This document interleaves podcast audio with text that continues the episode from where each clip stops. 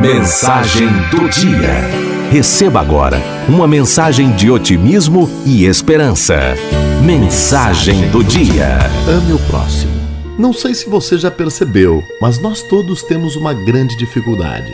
É a dificuldade de se importar com as pessoas à nossa volta.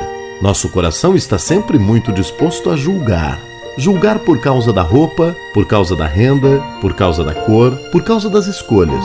A gente se preocupa tanto em apontar a falha das pessoas e a gente não percebe algo tão importante: que a gente está tudo no mesmo barco. Usamos até mesmo o nome de Deus para acusar e condenar. A gente se preocupa com aquilo que é conveniente e nos esquecemos que Deus olha o interior, o coração, não a pele da pessoa. A gente se esquece que Deus se importa com o caráter e não com a estética. Que, independente de quanto temos a oferecer, de nossa classe social, Ele sempre está disposto a nos receber. É aquela história: a gente acaba coando o mosquito e engolindo o camelo.